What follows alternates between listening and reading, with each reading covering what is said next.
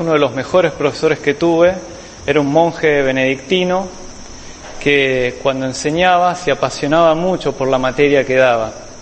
Se paraba de la mesa, gesticulaba, a veces gritaba cuando nos explicaba de las verdades de la fe.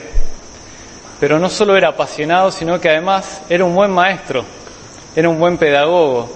Cuando terminamos su materia me di cuenta que sabía prácticamente el 90% del contenido que él nos había dado y prácticamente sin estudiar nada. Y una de las cosas que hacía este monje era que cada dos o tres clases iniciaba un tema y cuando iba por la mitad del tema decía, y esta es una pregunta de final. Inmediatamente a todos se nos prendía el radar, si alguno estaba mirando afuera, empezaba a mirar hacia adelante, si alguno estaba usando la notebook y estaba navegando, de repente escuchabas que empezaba a tipear y los que teníamos cuaderno empezamos a tomar nota con mucha atención. Y hoy el Señor nos demuestra lo mismo, que Él también es un buen maestro, porque nos anticipa una de las preguntas del final. No va a ser la única, la única pregunta, pero sí nos anticipa una de las preguntas del final de los tiempos y del final de nuestra vida. San Juan de la Cruz dijo esta pregunta de forma muy poética al decir, en el atardecer de nuestra vida seremos juzgados en el amor. Y esa es la pregunta que nos harán al final de nuestra vida y también al final de los tiempos. ¿Has amado? ¿Has amado? Y la buena noticia es que el Evangelio también nos da la respuesta. Dice el Señor, vengan benditos de, mi Padre y reciban en herencia el reino que les fue preparado porque tuve hambre y ustedes me dieron de comer, tuve sed y me dieron de beber, estaba de paso y me alojaron, desnudo y me vistieron, enfermo y me visitaron, preso y me vinieron a ver. En definitiva, la respuesta a la pregunta este final es el amor manifestado en las obras de misericordia. Por eso quiero hacer una dar un fruto, hablar acerca de un fruto que trae en nosotros las obras de la misericordia, que es sobre todo que a través de las obras de la misericordia el Señor toma nuestro corazón, lo acerca al suyo y va moldeando nuestro corazón cada vez a su semejanza.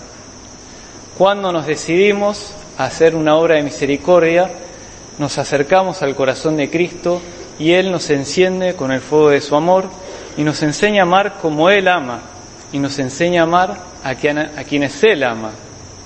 Y esto es una gran enseñanza porque hay algo del Señor y algo de su amor que no aprendemos hasta que nos decidimos a ponernos en sus mismos zapatos, hasta que nos decidimos a ponernos en sus pies y caminar el camino que Él hizo. Y cuando hacemos obras de misericordia, esto es lo que sucede empezamos a caminar por donde Jesús caminó y a amar a quienes Jesús amó. Y eso trae gran fruto en nuestros corazones.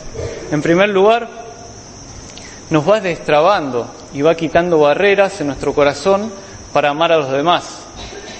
Esto fue lo que experimentó San Francisco de Asís, que tenía un gran miedo a los leprosos. Tenía temor a ellos. Salía huyendo cuando veía un leproso. Sin embargo, un día se sintió urgido por el Señor a ir a abrazar un leproso, se venció a sí mismo, fue y lo abrazó, y a partir de ese momento él da testimonio en su testamento que lo que antes era amargo se convirtió en dulce.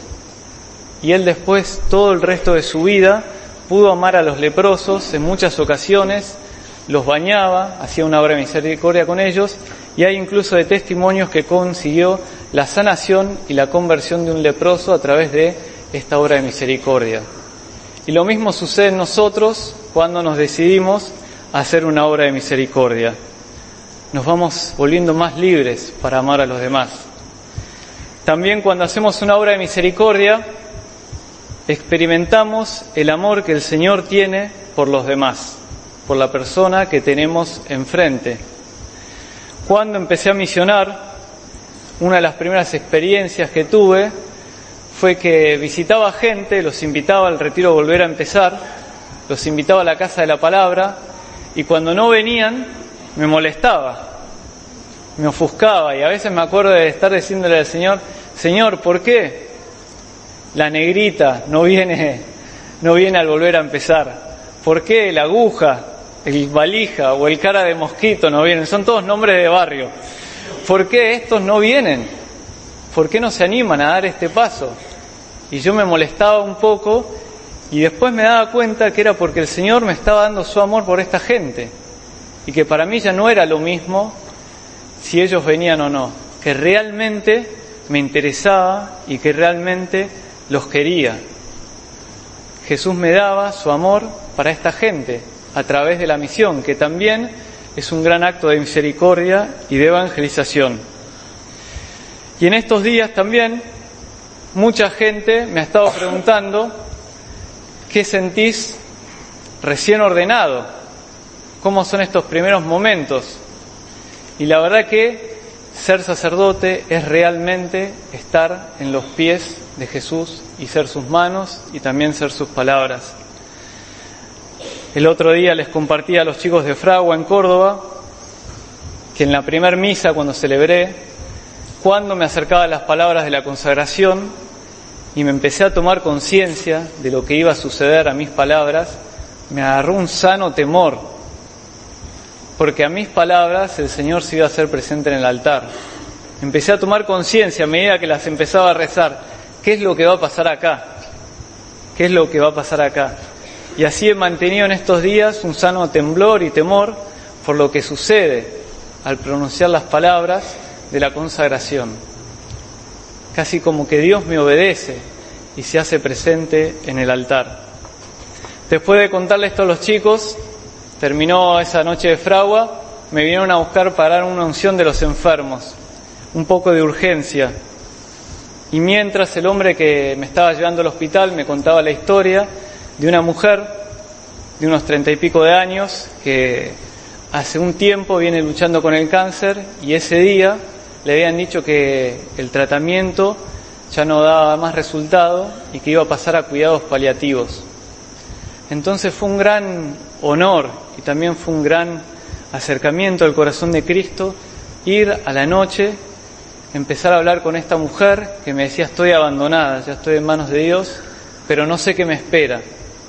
Y yo le contaba, te espera la vida eterna, lo vas a ver a Jesús cara a cara, vas a experimentar un amor que nunca has experimentado en tu vida.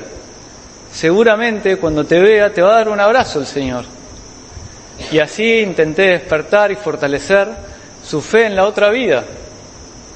Después de que charlamos un rato, escuché su confesión, le di la absolución y después junto con la familia le di la unción de los enfermos.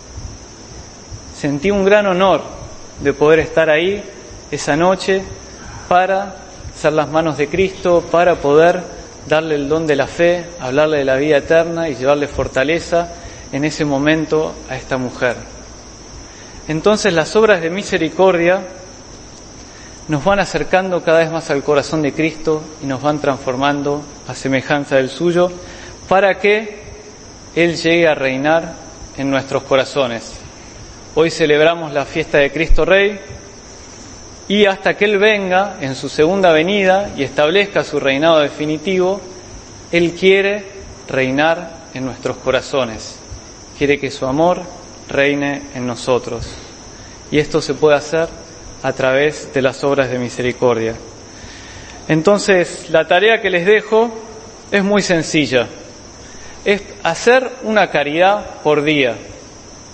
Una caridad por día. Hay un dicho que dice la caridad empieza puertas adentro. Entonces, tener un gesto de misericordia y de caridad que se salga del libreto de cada día adentro de la casa o con alguien conocido, una por día, para poder practicar la caridad y la misericordia. Y así poder ir teniendo cada vez, cada vez más el corazón de Cristo. Practiquemos la misericordia para que algún día también podamos escuchar estas palabras de parte del Señor. Vengan, benditos de mi Padre, reciban el reino en herencia.